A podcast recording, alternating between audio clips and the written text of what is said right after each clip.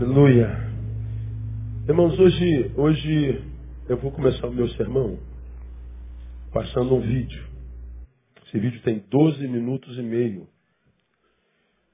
Para um vídeo ele é gigante. Ele é uma palestra dada por um psiquiatra no TED. E ele fala o que a gente já sabe. Mas é um professor de Harvard que lidera hoje a maior pesquisa já feita na humanidade. Uma pesquisa de 75 anos. Ela tem um período de 75 anos analisando a história de algumas vidas. E eles chegaram a uma conclusão que eu queria que você visse esse vídeo, não perca. Se você tiver muita vontade de fazer xixi, segura aí. Ah, deixa acabar o vídeo, depois você vai. Mas não perca. Para você entender o que vai, vai ser dito. Então, as luzes vão ser apagadas. Eu pedi para baixar o vídeo todinho, para ele não interromper, para ele não agarrar, né? E eu acho que fizeram isso. Então vamos ouvir esse vídeo, depois eu volto, se for necessário, acho que nem é preciso voltar mais. Depois eu volto só fazer oração e a gente vai embora. Não, vou pregar, brincadeira. Ah, mas é, seja abençoado aí com esse vídeo aí, vamos lá.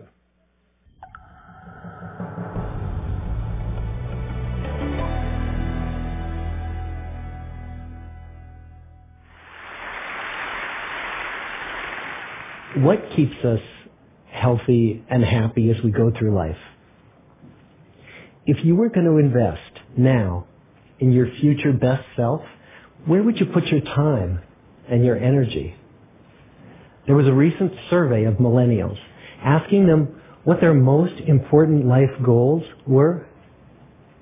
And over 80% said that a major life goal for them was to get rich.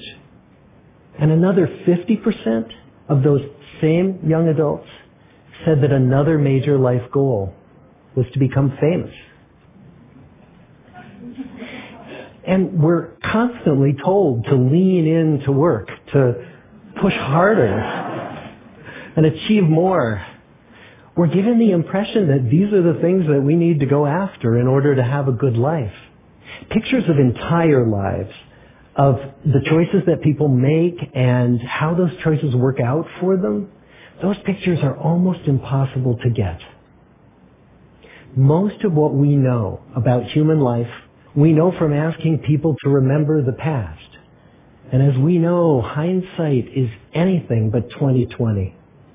We forget vast amounts of what happens to us in life, and sometimes memory is downright creative. But what if we could watch entire lives as they unfold through time? What if we could study people from the time that they were teenagers all the way into old age to see what really keeps people happy and healthy? We did that. The Harvard study of adult development may be the longest study of adult life that's ever been done. For 75 years, we've tracked the lives of 724 men.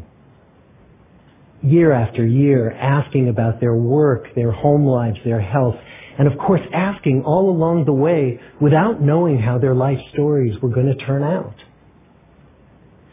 Studies like this are exceedingly rare. Almost all projects of this kind fall apart within a decade because too many people drop out of the study, or funding for the research dries up, or the researchers get distracted, or they die, and nobody moves the ball further down the field. But through a combination of luck and the persistence of several generations of researchers, this study has survived. About 60 of our original 724 men are still alive, still participating in the study, most of them in their 90s. And we are now beginning to study the more than 2,000 children of these men. And I'm the fourth director of the study. Since 1938, we've tracked the lives of two groups of men. The first group started in the study when they were sophomores at Harvard College.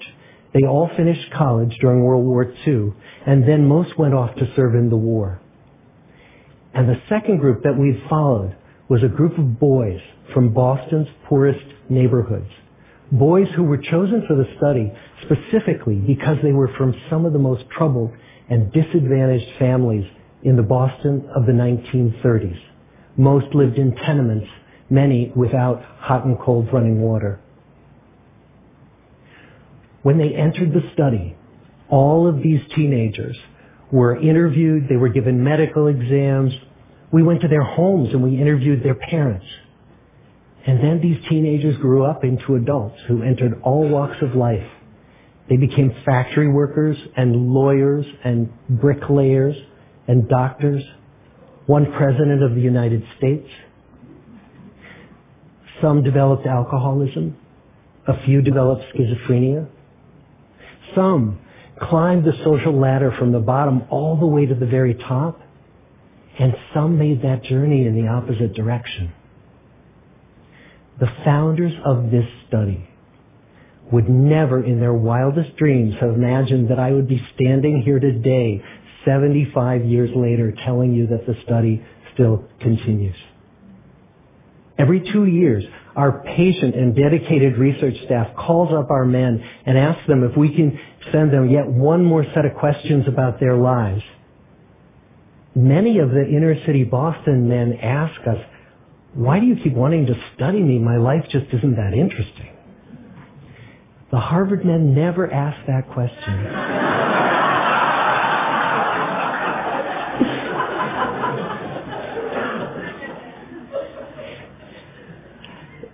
to get the clearest picture of these lives, we don't just send them questionnaires. We interview them in their living rooms. We get their medical records from their doctors. We draw their blood. We scan their brains. We talk to their children. We videotape them talking with their wives about their deepest concerns. And when about a decade ago we finally asked the wives if they would join us as members of the study, many of the women said, you know, it's about time. so what have we learned? What are the lessons that come from the tens of thousands of pages of information that we've generated on these lives? Well, the lessons aren't about wealth or fame or working harder and harder. The clearest message that we get from this 75 year study is this. Good relationships keep us happier and healthier. Period. We've learned three big lessons about relationships. The first is that social connections are really good for us and that loneliness kills. It turns out that people who are more socially connected to family, to friends, to community are happier, they're physically healthier, and they live longer than people who are less well connected. And the experience of loneliness turns out to be toxic. People who are more isolated than they want to be from others find that they are less happy, their health declines earlier in midlife, their brain functioning declines sooner, and they live shorter lives than people who are not lonely. And the sad fact is that at any given time, more than one in five Americans will report that they're lonely. And we know that you can be lonely in a crowd and you can be lonely in a marriage. So the second big lesson that we learned is that it's not just the number of friends you have and it's not whether or not you're in a committed relationship, but it's the quality of your close relationships that matters. It turns out that living in the midst of conflict is really bad for our health. High conflict marriages, for example, without much affection, turn out to be very bad for our health, perhaps worse than getting divorced. And living in the midst of good, warm relationships is protective. Once we had followed our men all the way into their 80s, we wanted to look back at them at midlife and to see if we could predict who was going to grow into a happy, healthy octogenarian and who wasn't. And when we gathered together everything we knew about them at age 50, it wasn't their middle-aged cholesterol levels that predicted how they were going to grow old.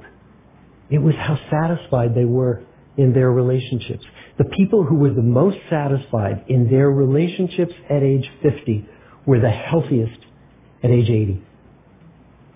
And good, close relationships seem to buffer us from some of the slings and arrows of getting old.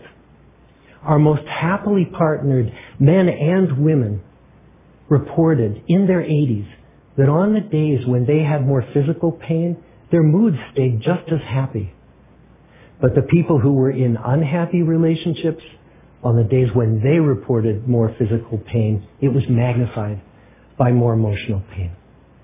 And the third big lesson that we learn about relationships and our health is that good relationships don't just protect our bodies, they protect our brains. It turns out that being in a securely attached relationship to another person in your 80s is protective. That the people who are in relationships where they really feel they can count on the other person in times of need, those people's memories stay sharper longer. And the people in relationships where they feel they really can't count on the other one, those are the people who experience earlier memory decline. And those good relationships, they don't have to be smooth all the time. Some of our octogenarian couples could bicker with each other day in and day out. But as long as they felt that they could really count on the other when the going got tough, those arguments didn't take a toll on their memories. So, this message that good, close relationships are good for our health and well-being. This is wisdom that's as old as the hills. Why is this so hard to get and so easy to ignore? Well, we're human. What we'd really like is a quick fix. Something we can get that'll make our lives good and keep them that way. Relationships are messy and they're complicated and the, the hard work of tending to family and friends, that's not sexy or glamorous. It's also lifelong. It never ends. The people in our 75 year study who were the happiest in retirement were the people who had actively worked to replace workmates with new playmates. Just like the millennials in that recent survey, many of our men, when they were starting out as young adults, really believed that fame and wealth and high achievement were what they needed to go after to have a good life. But over and over, over these 75 years, our study has shown that the people who fared the best were the people who leaned into relationships with family, with friends, with community. So what about you? Let's say you're 25 or you're 40 or you're 60. What might leaning into relationships even look like? Well, the possibilities are practically endless. It might be something as simple as replacing screen time with people time or livening up a stale relationship by doing something new together long walks or date nights, or reaching out to that family member who you haven't spoken to in years, because those all too common family feuds take a terrible toll on the people who hold the grudges. I'd like to close with a quote from Mark Twain. More than a century ago, he was looking back on his life and he wrote this. There isn't time. So brief is life for bickerings, apologies, heartburnings, callings to account. There is only time for loving, and but an instant, so to speak, for that. The good life is built with good relationships. Thank you.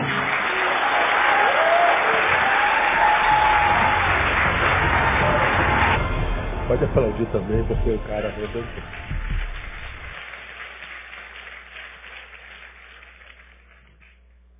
Você concorda com ele, não? Não é um pastor falando. Um idiota de um pastor como eu. É um dos mais renomados psiquiatras do mundo. Titular de Harvard. O interessante toda vez que fala sobre solidão, relacionamentos, você pode estar em qualquer público, do analfabeto aos pós-doutores, pode estar falando com um soldado ou com uma plateia de generais, todo mundo se cala. Falou de solidão, mexe com todo mundo. Porque solidão pressupõe o quê? Unidade. Quando a gente fala de solidão, essa multidão acaba, é cada um, é individualmente, né? Aqui a gente está cercado de uma multidão, então somos um corpo de consciência coletiva. Agora, quando a gente fala de solidão, aí cada um vai para o seu canto, para o seu buraco, para o seu pedacinho de, de, mundo. E lá ninguém entra, é, é, somos nós e nós. Aí todo mundo se cala. A gente toca na subjetividade, a coletividade some e todo mundo se cala, o auditório se cala, porque não há quem se falando de solidão ou relacionamento não seja tocado, porque nós nascemos para relacionamentos. O que acontece é que nós não nos relacionamos mais. Mas nós nascemos para isso. E não nos relacionarmos, portanto, é caminhar contrário à nossa natureza. É antinatural a solidão.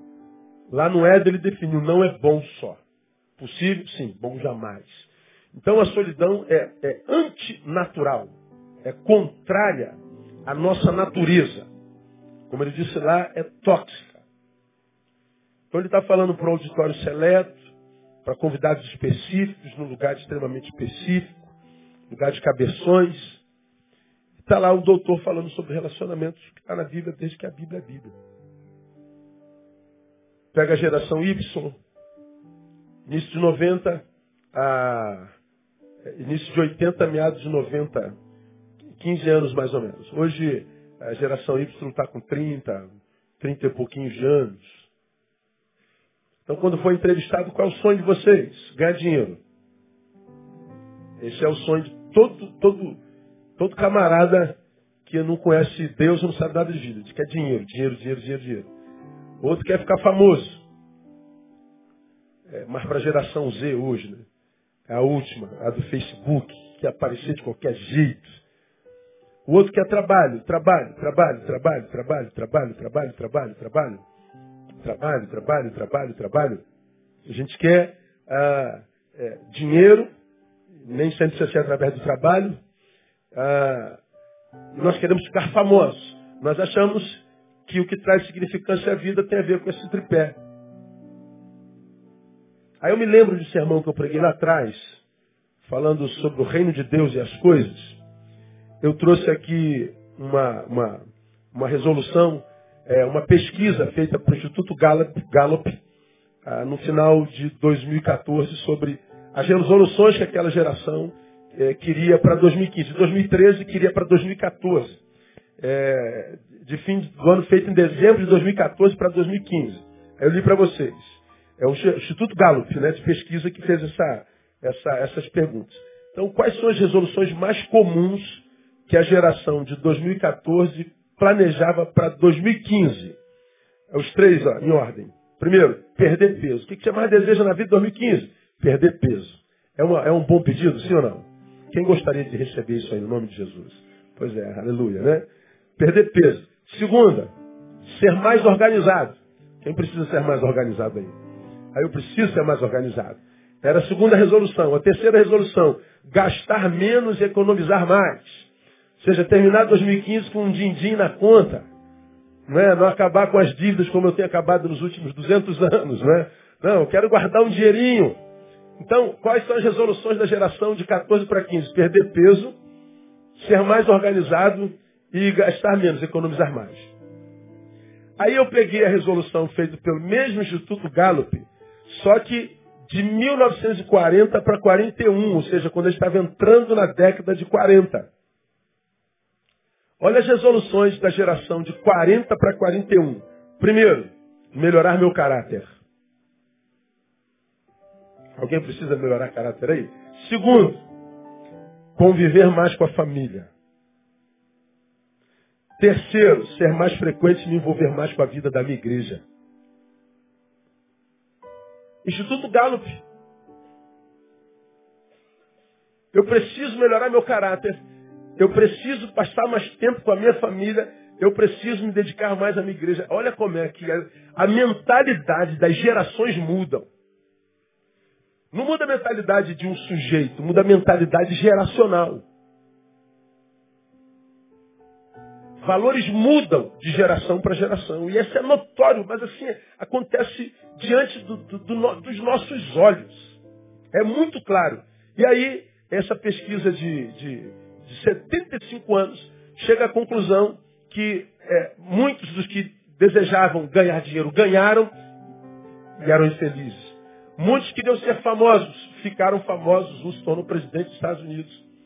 Outros queriam muito trabalho, se tornaram workaholics e foram infelizes. Outros não tiveram nem fama, nem muito dinheiro, nem ficaram trabalhando demais. Mas diz que a vida ficou marcada por felicidade, uma vida que a gente olha para trás e diz, valeu a pena. Ele falou, como é que pode isso? É porque descobriram que não é o que eu faço, não é o que eu tenho, não é o quanto sabem de mim que me faz feliz. São bons relacionamentos. Simples assim. Então, para você viver uma vida de felicidade, você precisa desse irmão que está do seu lado. Não tem jeito, diga assim, irmão, preciso de você, diga, eu preciso de você, irmão, pelo amor de Deus.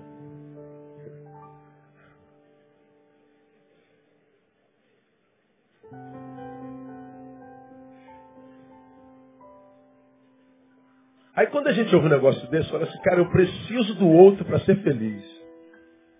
E quando eu olho para o que é o outro, você tô lascado. tô condenado à infelicidade, porque, cara, tu vai confiar em quem? Como se entregar hoje? Para quem se entregar? Vivemos uma incredulidade com relação ao outro total. Pessoas já foram tão feridas porque feriram, e foram tão feridas que hoje têm dificuldade de acreditar em quem quer que seja, não acredita em ninguém, nem Deus. Então essa pessoa foi sequestrada pela sua subjetividade e ele está no mundo como uma folha ao vento. A sua vida perde completamente sentido, porque vive para si. Quem vive para si perdeu o direito de viver. Sua vida não se justifica mais. Virou uma ilha. Então é pesquisa, tá lá, depois que você chegar em casa, vê de novo, mastiga bem esse, esse vídeo. Ah, tem outros no entorno que valem a pena assistir, ver, reter, porque são vida. E essa é, falou muito ao meu coração, porque diz que a nossa vida será o resultado dos nossos encontros. Nós somos o resultado dos nossos encontros. Como nós da Igreja Batista Betânia já sabemos disso, eu queria levar lá Mateus capítulo 24, quando Jesus prediz o final dos tempos. E vou ler um versículo sobre o qual eu tenho falado aqui há muito tempo. Eu vou repetir.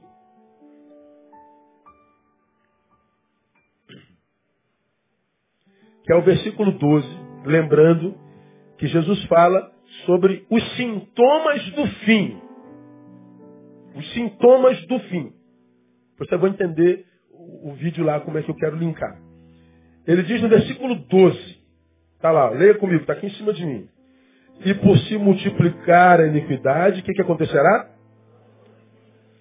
Juntos, os 12, vamos lá. E por se multiplicar a iniquidade, o amor de muitos esfriará. Lembra que esse versículo começa e. Por se multiplicar a iniquidade, o amor esfriará. Então, ele fala de um assunto e termina o assunto dizendo, além disso, por se multiplicar a iniquidade, o amor de muitos esfriará. O que, que ele fala antes do e o amor de muitos esfriará? No 13 ele diz, estando sentado no Monte das Oliveiras, chegaram os seus discípulos em particular e disseram, dizendo, declara-nos quando serão essas coisas, e que se não haverá da tua vinda e do fim do mundo. Respondeu-lhe Jesus, acautelai-vos que ninguém vos engane. Por quê? Porque muitos virão em meu nome dizendo, eu sou o Cristo a muitos enganarão. Ouvireis falar de guerras e rumores de guerras.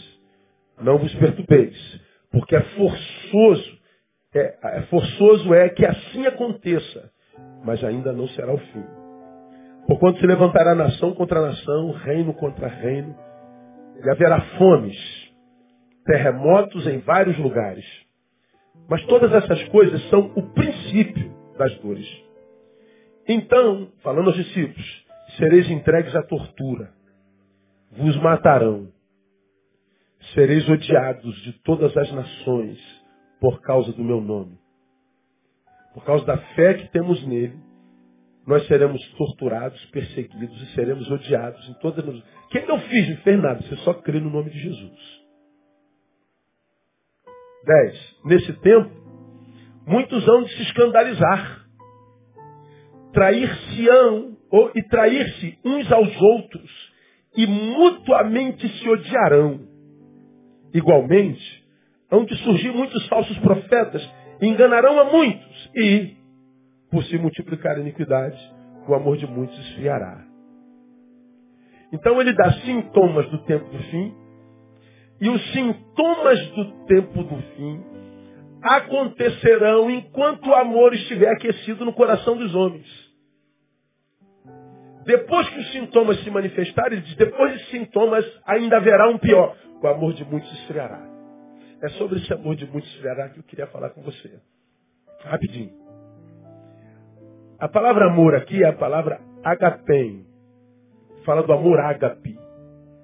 Você já aprendeu comigo aqui que existem alguns tipos de amores no, é, que a palavra grega revela? Aqui é a palavra agapem, vem de agape, é o amor divino. Existem outros tipos de amores. Existe o amor que a gente conhece como amor filéu. É o amor fraternal, o amor de irmãos, amor entre nós, de parceiros, de amigos, compadres, comadres. É o amor filéu. Existe o amor estorguê, que é o amor familiar, aquele que eu sinto pelo meu pai, pela minha mãe, pelo meu filho. É o amor familiar, é o amor conjugal. Esse amor que nos leva ao altar, esse é o amor é, é, estorguê. E existe o amor eros, de onde vem erótico. É o amor do bicho, é o amor do ânimo, é o amor que, que, que faz a gente copular, que faz a gente é, é, desejar, a gente se envolver além, além da alma, além do afeto, mas corporeamente, é o amor materializado, é o do prazer. O texto está dizendo que o amor que esfriaria no tempo do fim era o agapem, o amor de Deus, é o amor divino. Só que o amor que vai esfriar é o amor em nós e não o amor de Deus por nós. Ele está dizendo o seguinte: o texto se refere ao amor de Deus em nós nós vamos, como humanidade, nos deteriorar tanto que nós vamos colocando para fora o amor de Deus e o Deus que ama. Nós vamos excluindo Deus.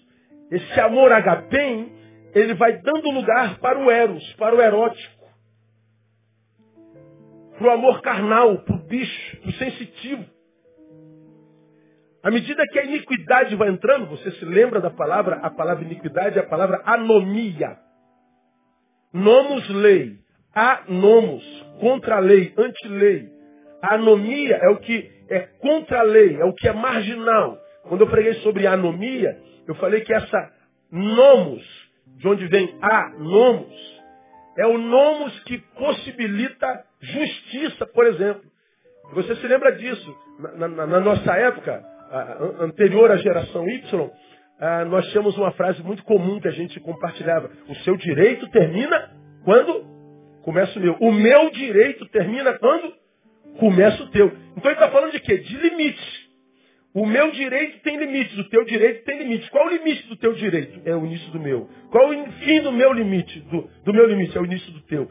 Então, o que, que estabelece esse limite? A nomos, a lei, que não está escrita, é questão de caráter, de consciência. Eu não invado o, ter, o território dela, porque eu respeito a sua personalidade, a sua subjetividade. Então, não tem nada escrito que eu não possa fazer isso com ela. Mas a minha consciência, que é imagem de Deus em mim, que é, é, é presença de Deus em mim, amor de Deus em mim, me ajuda a viver nomos. Respeito, ele está dizendo que por se multiplicar a iniquidade, ou seja, a anomia entra e esse limite, ele não é mais obedecido. Então eu entro na vida da pessoa e acabo com ela. Eu entro e destruo a imagem dela, o nome dela, a família dela. Eu destruo a, a empresa dela, o, destruo o que ela é. Porque ela passou a não significar absolutamente nada para mim. Por que, que o outro não significa mais nada? Porque o amor divino no humano esfriou. O que, que sobrou no humano? Apenas o bicho. Ele vai pondo Deus para fora. Ele vai excluindo Deus. O ágape foi o que fez Deus amar o mundo e enviar Jesus. O ágape foi o que fez Jesus amar os homens e dar a sua vida por eles. O ágape é o que faz o homem amar o seu semelhante a ponto de respeitá-lo e servi-lo. Se tira o ágape do homem, acaba o amor do homem pelo homem, e o homem não serve mais o outro, o outro passa a inexistir. Aí a gente fala assim, pastor, e qual o problema disso? É o vídeo. Se o que traz sabor à vida são relacionamentos saudáveis, porque como você viu lá, não é qualquer relacionamento, não é não estar tá no meio de, um monte de gente, não é estar tá embalada toda noite, não é estar tá numa roda de cerveja toda, todo sábado, não é estar no futebol todo, toda quinta-feira à noite, não. Não é estar apenas, é estar com qualidade. Se o que pressupõe, ou melhor, preconiza, possibilita relacionamentos saudáveis é o ágape de Deus, é o amor divino. E se o amor divino esfria, portanto, nossas relações se tornam impossibilitadas. Se eu não tenho relações saudáveis, a Bíblia diz que minha vida então está impossibilitada de se transformar numa vida que vale a pena ser vivida, que me impede de conhecer felicidade. E o que, que nós estamos vendo aqui agora? A ciência simplesmente está comprovando o que a Bíblia já diz desde o Éden. Então essa palavra é para você que não tem fé, perdeu a fé em Deus, na palavra, em todo mundo. Agora nós estamos diante da ciência. Nós estamos em Harvard, nós estamos diante do pós-pós-doutor. Nós estamos diante da maior pesquisa feita pela humanidade. Que está dizendo, você não pode sozinho.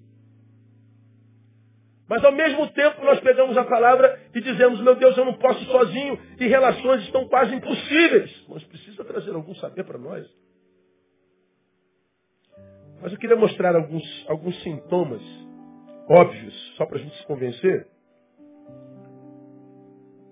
que o esfriamento do amor, à luz desse texto que nós acabamos de ler, revela entre nós. Alguns sintomas, só para a gente ter, ter, ter é, ideia e a gente é, é, é, clarificar o nosso entendimento. Amor esfria, não esfria? Os sintomas se manifestam na sociedade. Começa aí pelo versículo 5, olha só. O que a Bíblia diz lá? Porque muitos virão em meu nome dizendo, eu sou o Cristo, e a muitos se enganarão. Então fala de distúrbios de personalidade. Pessoas dizendo, eu sou o Cristo. Não, você não é Cristo. Ele está falando de distúrbio de personalidade. Gente que pareceria ser uma coisa, se convenceria que aquela coisa era. E ele abraçaria uma personalidade que não é verdadeira, que não tem nada a ver com ele. E ele abraçaria essa, essa imagem mentirosa a respeito de si mesmo. E ele viveria em função dessa imagem. Não é só é, é, dizendo ser o Cristo, como por exemplo o Henrique Cristo. Meu pai. Sabe quem é, Fábio? Esse cara tem quase 70 anos. E é o Henrique Cristo desde que eu entendo, me entendo por gente, desde garoto. Eu tenho cinquentão e esse cara já era o Cristo, não. Então, ele já perdeu aí, nessa personalidade falsa, os 50 anos de vida. Esse cara passou pela vida e não foi ele nenhuma vez publicamente. Ele foi o Cristo. Para ele. Mas quem é esse cara? Quem sabe? Absorver uma personalidade falsa é impedir a si mesmo de viver a sua vida verdadeira. Agora, só o Henrique vive isso? Claro que não. Nós vemos máscaras nos homens o tempo inteiro. Por que, que nós nos enganamos? Por que, que nós nos frustramos tanto com as pessoas? Porque nós imaginávamos, quando nos encontramos, que ele fosse uma coisa. E quando perto descobrimos que ele não era aquela coisa, era outra. Essa outra coisa, de perto, nós descobrimos, não me interessa, faz mal. E a gente volta para a nossa solidão. Tentamos de novo, voltamos para a nossa solidão. Tentamos mais uma vez, voltamos para a nossa solidão. Chega uma hora que a gente não tenta mais, ou seja, estou fadado à solidão, estou fadado ao fracasso, estou fadado à infelicidade. E aí a gente vê um monte de gente que se entregou porque se frustrou por causa do que? Dos distúrbios de personalidade que essa geração sem amor vive. Mas tem outro versículo versículo 6, fala de, de uma outra, de outro distúrbio, e ouvireis falar de guerras e rumores de guerras. Distúrbio ah, da vida. Ou seja, é, uma vida que não geraria vida, uma, uma vida que produziria morte. Guerras humores. Né? Qual é o fruto da guerra? Morte. Não estou falando aqui desde março sobre o mapa da violência do Brasil em 2015, 59.627 homicídios num ano. 165 homicídios por dia. Aí a gente pergunta, meu Deus, como que a gente pode produzir tanta morte se nós somos seres vivos? É porque nós somos seres vivos mortos. Distúrbio da vida. A nossa vida está doente. Morremos antes da morte chegar. Então, se nós estamos mortos, embora vivos, o que, que a gente produz? Morte. Aí é morte de homicídio, morte de amizades, morte de casamento, morte de confiança, morte de paz, morte de tudo. Nós vemos morte em todas as áreas da nossa existência. Isso é distúrbio produzida pela ausência do amor que feneceu, a ausência de Deus em nós. Nesse mesmo versículo, 6 diz: Olhai não vos perturbeis, distúrbios emocionais. Ele fala que o que a gente veria produziria perturbação em nós. Painel, acha aí, é, por gentileza, é, jovem na UFRN, Universidade Federal do Rio Grande do Norte, surta e fica gritando Pokémon ininterruptamente. Veja o surto desse rapaz, acho que dá para achar aí. Universitário da UFRNJ, UFRN, Universidade Federal do Rio Grande do Norte. É, surtos nós estamos tendo o tempo inteiro. Alguns meses atrás, eu botei, uma, botei um vídeo aqui de uma mulher na rua, alguém filmou. Ela surtou, pegou o marido dela com outro. Ela pegou um, um, um, uma barra de ferro e ela quebrou o carro do marido todo dia na rua. Surtou. E todo mundo filmando. Deu polícia. É, tá surto. Nós estamos vivendo surto, surto, surto, surto, surto, surto. Nós estamos vivendo perturbações. Bota aí o áudio. Se tiver que fechar a porta aí, pode fechar. Pokémon, Pokémon, Pokémon, Pokémon, Pokémon, Pokémon, Pokémon, Pokémon, Pokémon.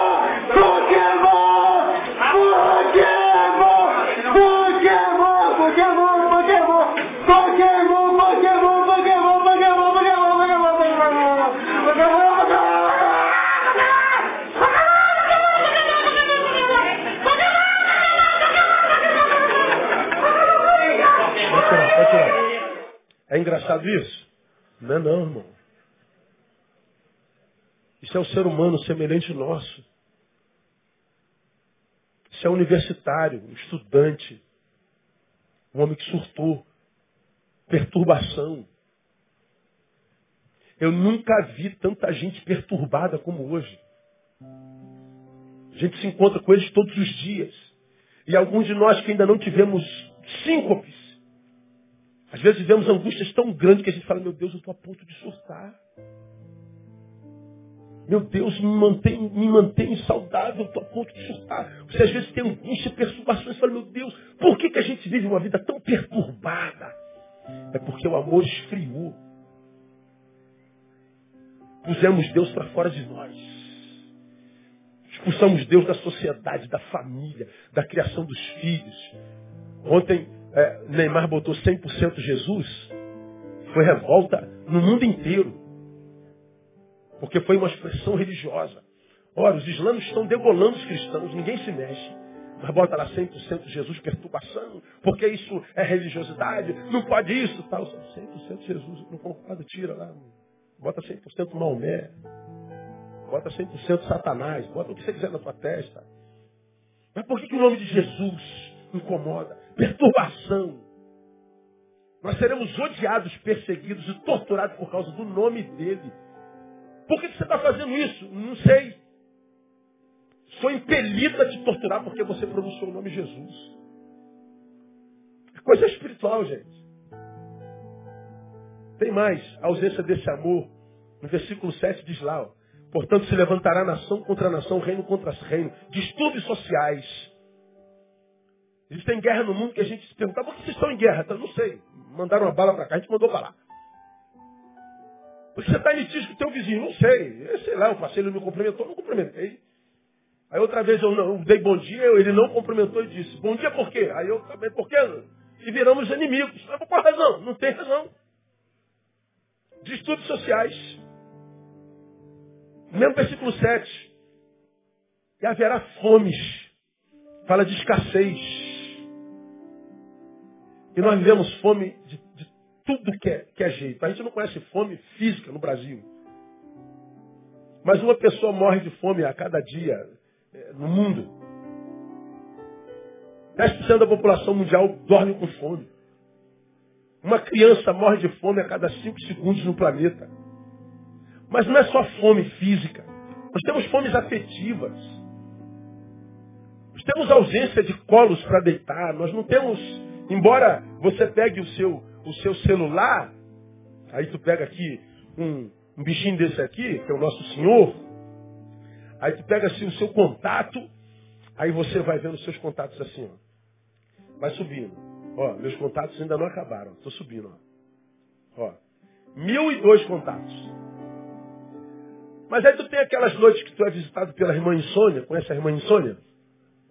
Ela deita do teu lado, três horas da madrugada, diz boa noite. Vim passar a noite contigo. E acabou. Aí acordado, tu vendo todo mundo dormir, dá uma angústia danada, você se encontra contigo. Aí você começa a pensar na vida, parece que um rolo vai desenrolando assim. Problema, problema, problema, problema, angústia. E você fala assim, cara, eu preciso conversar com alguém. Tu olha assim no meio de mil pessoas, tu não acha um que você possa confiar para abrir a tua alma, para você se desnudar para Ele. Uma solidão no meio da multidão, você, meu Deus, aí você diz assim, pô, isso aqui vai me entender. Mas você diz assim, mas eu não quero incomodar. Se incomoda é porque não é íntimo. Se não é íntimo, a gente não incomoda. A gente sofre calado. Então fala desse, dessa escassez de amizades, fome afetiva, fome de amor próprio, fome de autoestima, fome de caráter, fome de tudo. Nós vivemos uma geração faminta. O mesmo versículo diz: haverá terremotos em vários lugares, distúrbios geológicos. Versículo 9 diz: Então sereis entregues à tortura e vos matarão. Perseguição, preconceito, radicalismo inclusive entre os cristãos. Nunca tivemos uma geração tão radical quanto a crentes hoje. Eu não conheço ninguém que odeia mais do que os crentes hoje. Eu nunca vi gente tão odiosa. Só você vê os comentários dos crentes. Eu nunca vi uma geração de cristãos tão perversa. Encontro mais solidariedade e amor em gente de outra religião do que na nossa. E todo mundo odiando, todo mundo criticando, desrespeitando, é, em nome de Jesus. É tudo em nome de Jesus, é impressionante. Radicalismos. Versículo 10 diz: Nesse tempo, muitos vão se escandalizar, e olha aí, trair-se-ão uns aos outros e mutuamente se odiarão. Distúrbio relacional. Então o texto está dizendo, por que que, embora precise tanto do outro, eu não consiga me relacionar com o outro? Porque o amor esfriou, o agapem, o ágape esfriou em mim. O texto me dá base para dizer que eu só consigo me aproximar do meu semelhante e desenvolver uma relação saudável quando de fato eu estou próximo de Jesus. Quando eu estou próximo de Deus, que é o amor que me capacita para me relacionar com Ele. Em mim há eros, em mim há filéu, em mim há estorgue. Mas o texto diz que o amor que me capacita para me relacionar com o semelhante é o amor de Deus. Aí quando você, mesmo sendo cristão, se afasta de Deus, de sua vocação, as tuas relações horizontais vão fenecendo também. A sua exclusão de Deus, colocar Deus lá no final da fila da tua vida, por causa de trabalho, por causa de dinheiro, por causa de fama, por causa de amigos que não te aproximam de Deus, vai, vai fazer com que, inclusive, esses amigos que te afastaram de Deus, se afastem de você.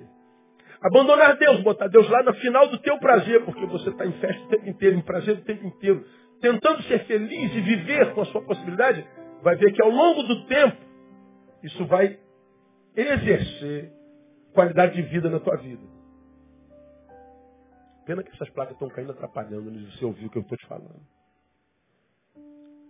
No final, o que conta foram as relações que eu desenvolvi no caminho. Não é o que eu fiz, não é o que eu produzi, não é no que eu me tornei foram as minhas relações.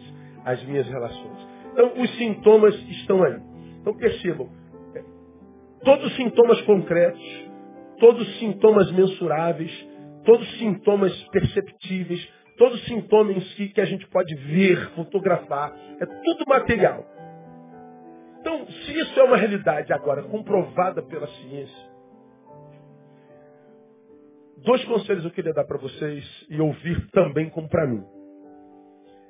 Primeiro, aprenda, para quem deseja manter viva a chama do amor, esse que capacita relacionamentos que vão qualificar a minha existência até o final, para quem deseja esse amor, você precisa lutar ferozmente contra o que a Bíblia chama de iniquidade, contra a anomia. Diz que ela se multiplicaria.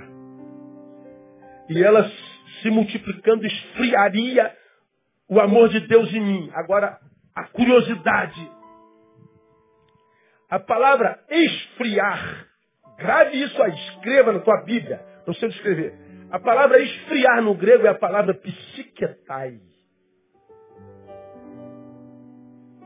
Preciso explicar alguma coisa? Psiquetai, qual é a raiz da palavra psiquetai? Me diga vocês. Psique. O que é psique?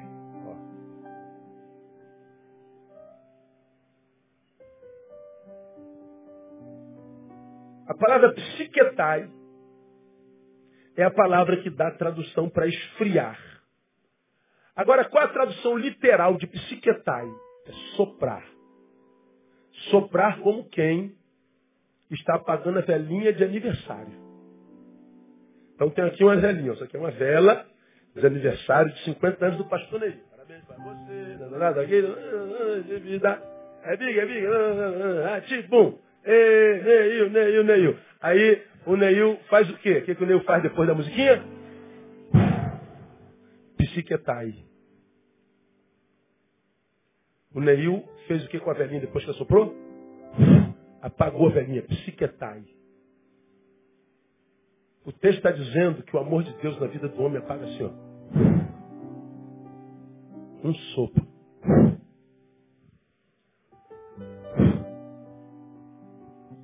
dá a ideia de que o amor é uma chama que vai sendo soprada pela iniquidade e gradativamente vai se apagando em nós. A raiz da palavra esfriada é psique, ou seja, acontece na nossa mente.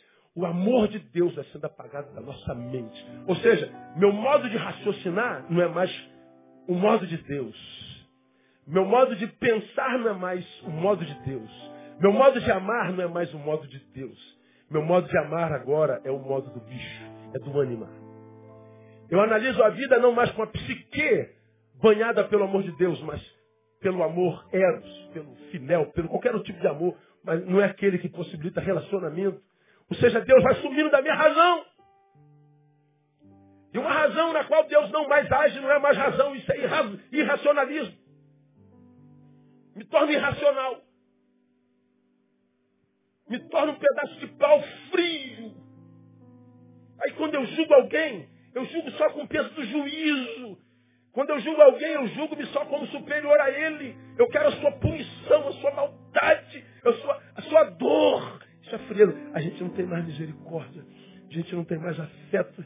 A gente não tem mais humanidade. Porque a psique foi apagada, da psique o amor foi tirado. A iniquidade me esfriou, me transformou num bicho, me transformou num monstro, me transformou numa coisa sem sentido, sem sensação, sem afeto. Aí a gente começa a ter dificuldade de amar a própria, a própria família. Porque se a gente amasse a família, a gente não faria o que faz com ela. Se a gente amasse filho, como a gente diz amar, a gente não abandonaria por causa de trabalho.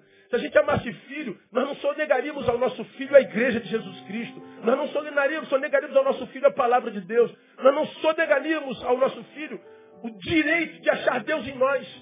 E aqui eu glorifico mais uma vez pela vida de meu pai e de minha mãe. Eu disse aqui nesse ano, eu me apaixonei pelo Deus do meu pai. Eu queria entender Deus, eu não entendia. Eu queria conhecer Deus, eu não sabia. Eu já tinha 17 anos de idade. Aonde que eu encontrei Deus? Na vida do meu pai. Eu me apaixonei pelo Deus do meu pai. Porque não houve quem pregasse competentemente para me mostrar o que é amor de Deus. Não houve quem me ensinasse na escola bíblica dominical com competência como era Deus, a minha razão não alcançava. Ou eu era melhor que eles, ou eu era pior, que não conseguia entender. Aonde é que eu encontrei Deus? Na, na vida do meu pai. Como meu pai lidava com Deus. Como meu pai cuidava das coisas de Deus. A responsabilidade que meu pai tinha com as coisas de Deus. Eu falei, meu Deus, eu quero, eu quero Deus do meu pai. Se o Deus do meu pai fez o meu pai como ele é, eu quero ser igualzinho meu pai. E se foi Deus que fez isso, eu quero conhecer esse Deus. Eu sou o que sou porque eu conheci o Deus de meu pai. E sabe por que eu conheci o Deus do meu pai? Porque meu pai amava os seus filhos. Agora eu vejo pais que quer para o filho é Disneylândia. Que acha que o filho precisa é de natação, é de balé, é de judô, de jiu-jitsu. Tudo isso é importante. Mas no final você acha que é isso que vai fazer teu filho feliz? Você acha que fazer teu filho doutor vai fazer teu filho feliz? É o amor de Deus em nós. Você leva teu filho para tudo que é festa, para tudo que é academia, para tudo que é, que é curso. Mas não tem tempo para Deus. E a ciência está se rendendo. São nossas relações. E relações só são possíveis através do ágape. Como está difícil de encontrar Deus até na igreja hoje. Você só tem frustração, só tem começo. Nem na igreja a gente. Onde é que o nosso filho tem encontrado Deus? No pai? Na mãe? Mas nossos pais não pensam na vida espiritual dos nossos filhos hoje. E dizem que amam. Que amor é esse?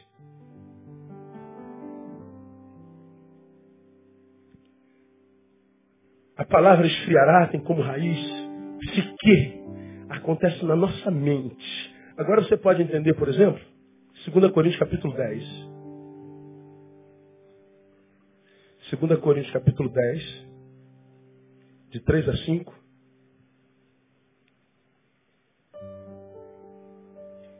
Nós vemos o sábio Paulo dizendo o seguinte: Porque, embora andando na carne, não militamos segundo a carne. Pois as armas da nossa milícia não são carnais, mas poderosas em Deus para demolição de fortalezas. Derrubando o que? Leia comigo. Raciocínios e todo baluarte que se ergue contra o conhecimento de Deus. E levando cativo o quê? Todo pensamento à obediência a Cristo. Por quê? que a, as armas da nossa milícia é, são poderosas em Deus para demolição de fortaleza. O que, que é fortaleza? Ou seja, que impede a gente conhecer a Deus? É, raciocínios. Todo baluarte se ergue contra o conhecimento de Deus. Por isso ele diz, nós temos que, que, que, que, que leva cativo todo pensamento, levar cativo o nosso pensamento à obediência. Porque se meu pensamento não tiver cativo ao amor de Deus, meu pensamento se torna psiquetai, um cérebro frio, sem influência divina. Um cérebro que transforma você no centro do mundo e todos que estão em volta desse mundo que é você estão para te servir. E você usa. Você não ama. Você perdeu a capacidade. Então ele está dizendo, ah, leva teu pensamento à obediência a Jesus. Mergulha teu pensamento, teu raciocínio no amor do Pai, no agape. Senão não tem esperança. Irmão, quando eu ouço pessoas dando fórmula para felicidade, trabalho, os livros de autoajuda, os, os pastores do mercado gostam, sete passos para isso, doze passos para aquilo, doze semanas para aquilo, quinze sexta para aquilo. Meu Deus, como é que alguém pode acreditar nisso? Como é que alguém pode acreditar que é metodologia, que é fórmula? O Senhor está dizendo, acontece aqui. Esfriar é na psique que mais importante do que guardar o que está fora é guerrear contra aquilo que está dentro. É dentro de mim que estão as fortalezas tentando impedir que o meu cérebro, meu raciocínio, minha razão seja banhada pelo amor de Deus. Por que, que ele quer que minha, meu raciocínio não seja banhado pelo amor de Deus? Porque me incapacita de me relacionar. Se me incapacita de me relacionar, eu me, não me torno corpo com o corpo humano. Eu sou uma presa fácil porque eu sou condenado à solidão. Sozinho eu sou muito mais fácil de ser abatido. E hoje nós somos não só sós, como estamos cheios de razão para estar sozinho. Porque o outro é tóxico. Mas por que, que o outro é tóxico e eu estou cheio de razão para estar sozinho? Porque nós fomos esfriados pela iniquidade. Acontece aqui, ó.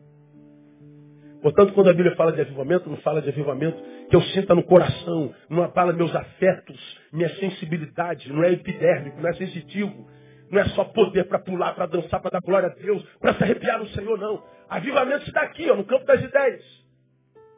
É o aquecimento do meu raciocínio. É, o, é a elevação da minha capacidade de diagnóstico para que eu erre menos. É a minha capacidade de, de gerar perdão, de amor, reconciliação. Por isso que a Bíblia diz que ele entregou a nós o mistério da reconciliação. É aqui, ó. Porque as relações que são desenvolvidas só pela derme, pela epiderme, pelo, pelo soma, pelo corpo, são as sensações que a gente chama de paixão. Paixão dura até a gente conquistar o objeto amado. Depois que conquista, acaba a paixão. Diferente do amor, né? Do amor que fica com a gente até o finalzinho da vida. Aí o doutor falou assim, olha, se você aos 50 anos tem relações saudáveis, equilibradas, você vai chegar aos 80 anos mole e muito bem de saúde. Aí eu falei, oh, os meus 80 anos estão garantidos. Que venha a velhice. Amém, amado? Porque se você viveu juventude bem, chegou à meia-idade bem, teve bons relacionamentos, a velhice está garantida. E envelhecer é um privilégio. Estava não sei aonde esses dias, aí caí nas neiras de perguntar a uma irmã numa reunião. E a irmã está com quantos anos? Ela falou assim, pastor, só tem 50 anos? Eu falei, tem. Já é um elogio, né?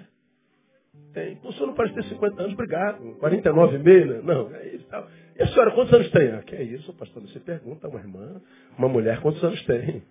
Ah, que vontade de uma bobagem, né? Tá bom, desculpa aí. Quase que eu falo, mas não falei não.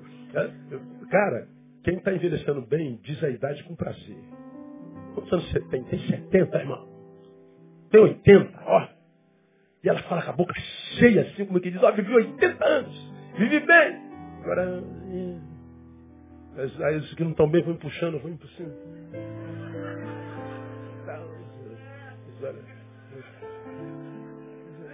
Cara, tu vê, tu, tu, vê, né, tu vê algumas pessoas assim, na, na academia tem uma assim, toda, gente, eu não sei para onde ela está olhando, cara. Eu não, eu não, que ela está apontando para lá, mas está conversando com o cara ali. Eu falei, gente, Aquelas bocas de, de botox que, meu Deus, que fala, cara. Irmão, cultue a tua ruga, cara. Dê glória a Deus por ela. Celebra teus cabelos brancos, tuas cães. Glorifica a tua riqueza interna, não só externa. Isso é só uma imagem. Isso tudo vai pro buraco. Vai, bicho vai comer. Isso é problema para quem nos viveu bem. Por que, que a gente se preocupa tanto com a imagem? Agora a palavra diz que essa, essa presa se dá aqui, ó, no psiquetai. Então, para quem deseja manter a vida viva, a chama do amor, manter viva na vida a chama do amor, luta contra a iniquidade. Então você entendeu por que Paulo está dizendo que a gente precisa é, levar cativo nossos pensamentos à obediência. Mais importante do que guerrear o que está fora é guerrear, portanto, o que está dentro. Fortalezas para Paulo não são demônios que oprimem, são pensamentos que se exprimem. Porque é o que sai da boca que me contamina. Então não me preocupo com o que o diabo vai fazer de fora para dentro, mas o que eu faço de dentro para fora. Se o que sai de mim não sai banhado, irmão, no amor de Deus, no ágape, eu estou semeando as sementes que vão dar os frutos que vou ter que comer lá na frente. E algumas palavras nossas são palavras que semeiam deserto. São palavras tão amargosas, palavras tão frias e duras, que são palavras sementes que estão construindo nosso deserto lá na frente. Aí você vê gente aqui, ó, no presente, vivendo um deserto tremendo, a gente morre de pena. E deve morrer de misericórdia. Mas algumas pessoas estão colhendo exatamente o que plantaram ontem. Você tenta ajudar, tenta, tenta, tenta, não consegue, porque tem que viver aquele deserto. Porque foram palavras, foram atitudes, foram gestos que saíram dele ontem sem o agapem, sem o ágape de Deus. Matou tudo que estava à volta. Quer viver vida que vale a pena? Luta contra a iniquidade que está tentando derrubar cada um de nós todo dia, o tempo todo. Termino. Como é que eu luto contra essa iniquidade, pastor? Luta-se contra a iniquidade, que esfria o amor, manutenindo a nossa humanidade. Como é que eu luto contra a iniquidade que esfria o amor? Manutenindo a minha humanidade. Como é que eu faço manutenção da minha humanidade? Através de relacionamentos humanos. A única maneira de me manter humano é me relacionando com humanos. Ô crente, escuta. Um dos lugares mais difíceis de se viver relações humanas é na igreja. Que triste, né? Pode explicar, pastor? Posso. Porque os crentes são performáticos, eles querem mostrar espiritualidade o tempo inteiro. O tempo todo santarrão, santarrão, santarrão. Difícil tu achar o ser humano na igreja. É mais fácil achar lá fora. Sexta-feira nós estávamos sentados com cinco casais, nós e meus quatro casais, na casa de um deles. Aí aquela sexta-feira foi uma sexta-feira muito pesada. Aí, poxa, André, vamos ter um queijos e Coca-Cola com limão à noite. E dá para você vir com o pastor Neil? Amor, o que você tem sexta-feira à noite? Não, pô, teria jornada filosófica, não teve? Aí, dá pra ir. Aí à tarde eu falei, pô, amor, tô afinando, essa semana hoje foi bravo. Vamos. Aí fomos. Pô, cara, até hoje tá me fazendo bem. Hoje, daqui atrás, eu falei, pô, cara, aquela sexta-feira me fez muito bem. Não tinha nenhum pastor sentado à mesa. Muito menos eu. É. Só seres humanos. Não falamos de igreja nem tempo de ministérios. A gente riu. A gente pegou um violão e cantamos músicas lá de 1900 de vovó mocinha. Trazendo à memória um tempo bom da vida, que coisa boa. Aí alguém falou, pô, pastor, faz um culto aí. É, como é que foi o nome que você falou aí? É, é, nostálgico. Vamos fazer um culto nostálgico. Aquelas músicas lá de trás. Eu perdi o mundo mal e com ela os seus ardis.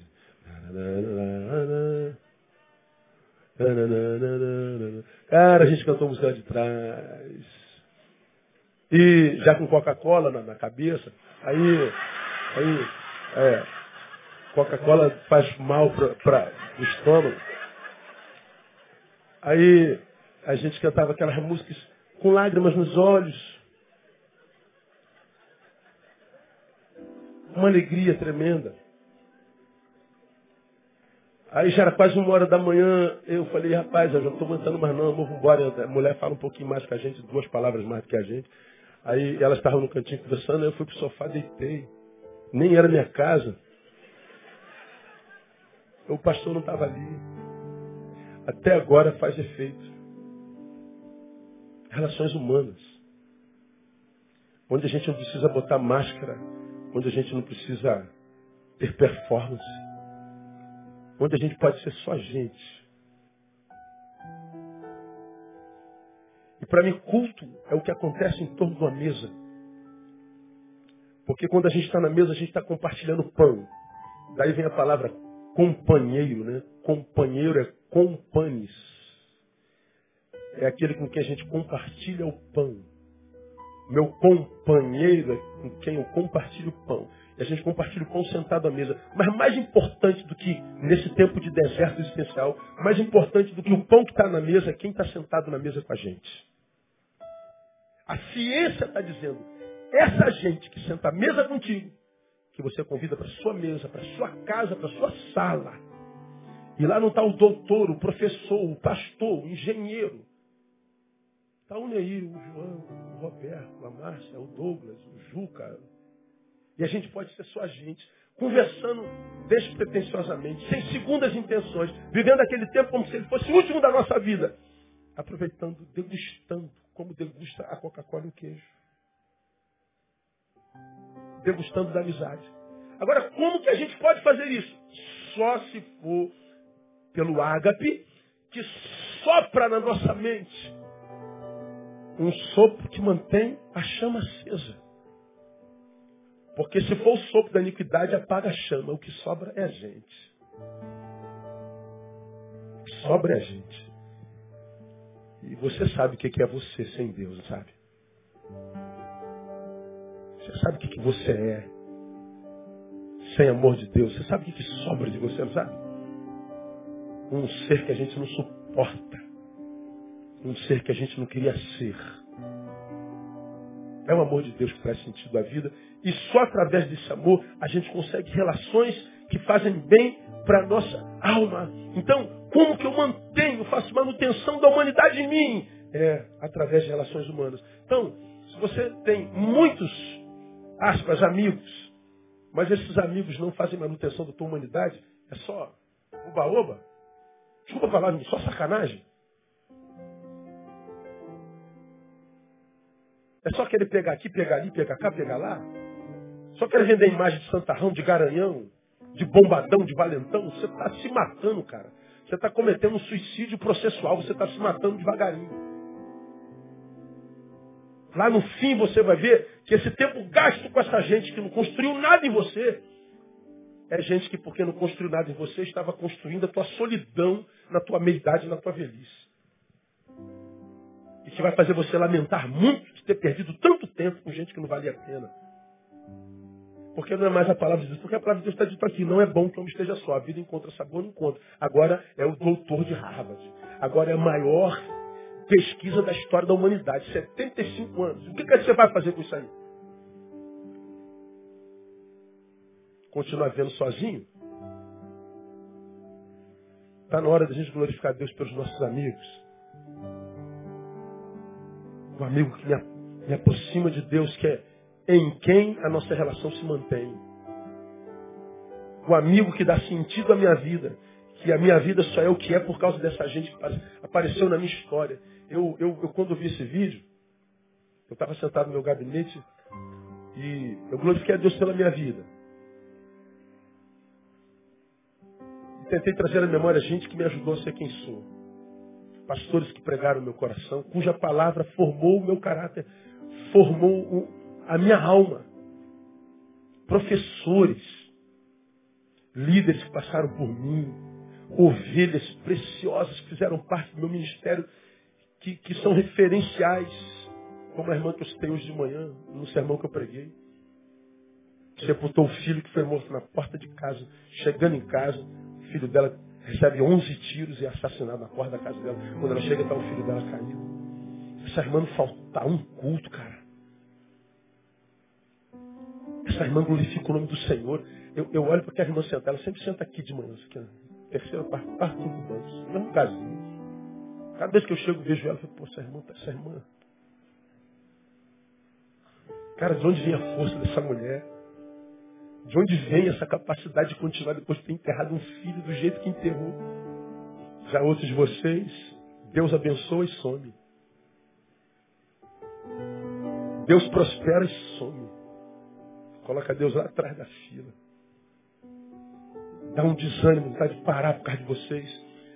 Mas aí Deus vem e bota uma mulher sentada aqui. Não, olha para ela. Aí, na minha memória, eu vou glorificando o Senhor. Deus, obrigado, porque eu sou como sou, quem eu sou, por causa dessas vidas que eu escolhi trazer para perto, que geraram o meu caráter, que como mosaico criaram a minha alma, a minha personalidade. Eu fui louvando a Deus por uma, por cada uma delas dizendo: Deus me permita ser ingrato, excluindo da minha história gente que ajudou a construí-la. Porque cada semente de ingratidão que a gente joga na vida é semente que a gente vai colher lá na frente. Então pega esse estudo, veja lá na tua casa, devagarinho, vai mastigando por dentro do cérebro. E depois se pergunta, o que você está fazendo com a sua vida? Cadê os seus amigos? Cadê as relações que vão dar sabor à tua vida quando você estiver lá na frente? Como você tratou quem te trouxe até aqui? Qual foi a tua postura? Porque discernir isso é saber ler futuro. Então, meu irmão, cuida bem dos seus. Seu trabalho é uma bênção? Glória a Deus. Tenho orgulho do meu tremendo. Mas não é o que dá sabor à minha vida. Ah, Deus me deu uma casa, Deus me deu, deu. Não é o que dá sabor à vida. Ah, viajei para não sei para onde. Não é o que dá sabor à vida, não. O que dá sabor à vida são nossas relações nosso ciclo existencial. É o que dá sabor à nossa vida. É o que faz a vida uma vida que vale a pena ser. Ah, eu fiquei famoso. É uma desgraça. A fama é uma desgraça. Ah, eu trabalho demais. O teu trabalho está te matando, está te roubando o que pode te dar vida e esperança. Ah, eu quero muito dinheiro. Dinheiro te, te compra tudo, menos o essencial. Já preguei sobre isso aqui. Compra uma cama linda, mas não compra sono. Compra remédio, mas não compra saúde. Compra bajuladores, homens e mulheres, mas não compra a amizade deles. Compra livros, mas não compra sabedoria. Compra tudo, menos o que dá sabor à vida. O que dá sabor à vida são os outros. Por isso, lá no Éden, ele diz: não é bom que um homem esteja só. Você precisa de um igual. Minha oração é que Deus abençoe você, te dando bons amigos. E como é que Deus nos abençoa, nos dando bons amigos? Fazendo de nós amigos bons. Torne-se alguém que é um amigo fiel e abençoador, que Deus vai te dar muitos abençoados amigos. Porque o que eu quero atrair da vida é o mesmo que eu preciso oferecer à vida. Eu atraio da vida o que a ela eu ofereço. Então torne-se no tipo de gente que você quer atrair. Você vai atrair exatamente quem você é. A gente atrai iguais. A gente atrai o que a gente é. Então, se você é daqueles revoltados com a vida, porque todo mundo chega na tua vida só vagabundo, ninguém presta, parece ser um anjo, mas acaba sendo um capeta, ah, então de repente o capeta é você. Que é isso, pastor? Ah, Deus, tão bonzinho. É, bonzinho na foto. Mas faça uma análise do íntimo. A gente atrai o que oferece a vida. Então, doutor de Harvard, muito obrigado pela sua participação no nosso culto nessa noite. Depois eu mando os créditos para você. Ó, oh, mas a gente já sabia disso há muito tempo, porque está na palavra de Deus. Não é bom só. Vamos aplaudir a Ele e vamos glorificar o seu nome. Aleluia.